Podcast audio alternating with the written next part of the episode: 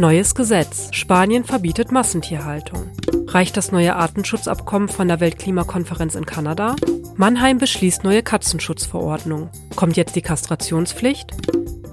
Es ist Montag, der 23. Januar und ihr hört das Tierschutz-Update. Ich bin Hanna Hindemith und freue mich, aus der verlängerten Weihnachtspause des Podcasts zurück zu sein. Bei uns geht es heute um diese Themen.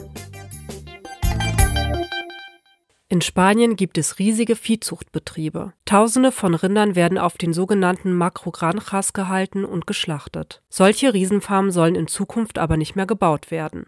Dafür sorgt ein neues Gesetz der Regierung. Laut diesem dürfen Landwirte nur noch Farmen mit bis zu 850 erwachsenen Tieren bauen. Es gibt jedoch einige Schwachstellen in der Gesetzgebung. Schon vorhandene Makrogranjas dürfen bleiben, Außerdem ist es den Farmern möglich, mehrere Farm A850 Viehzuchteinheiten nebeneinander zu bauen.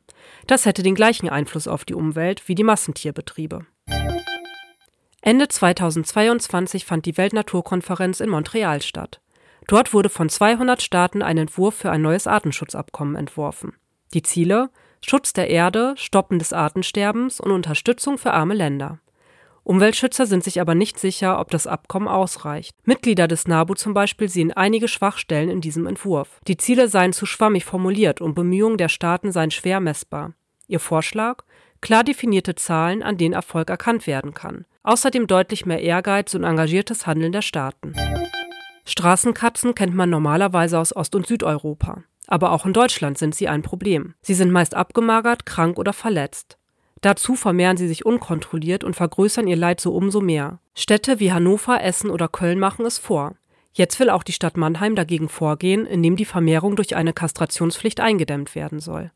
Die Verordnung soll ab Mitte 2023 gültig sein. Ab dann müssen Mannheimer Katzen geschippt oder am Ohr tätowiert werden.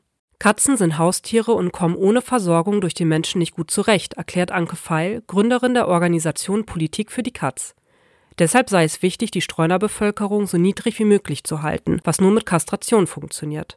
Es soll nach dem Schema Einfangen, Kastrieren, Freisetzen laufen. Fall hält dies jedoch noch für realitätsfern. Ob das Vorhaben erfolgreich sein wird, bleibt bisher offen. Damit endet das Tierschutz-Update für diese Woche. Vielen Dank fürs Zuhören. Gefällt euch dieser Podcast? Dann lasst doch gerne eine Bewertung bei Apple Podcast oder Spotify da. Vielen Dank fürs Zuhören. Ich wünsche euch eine gute Woche.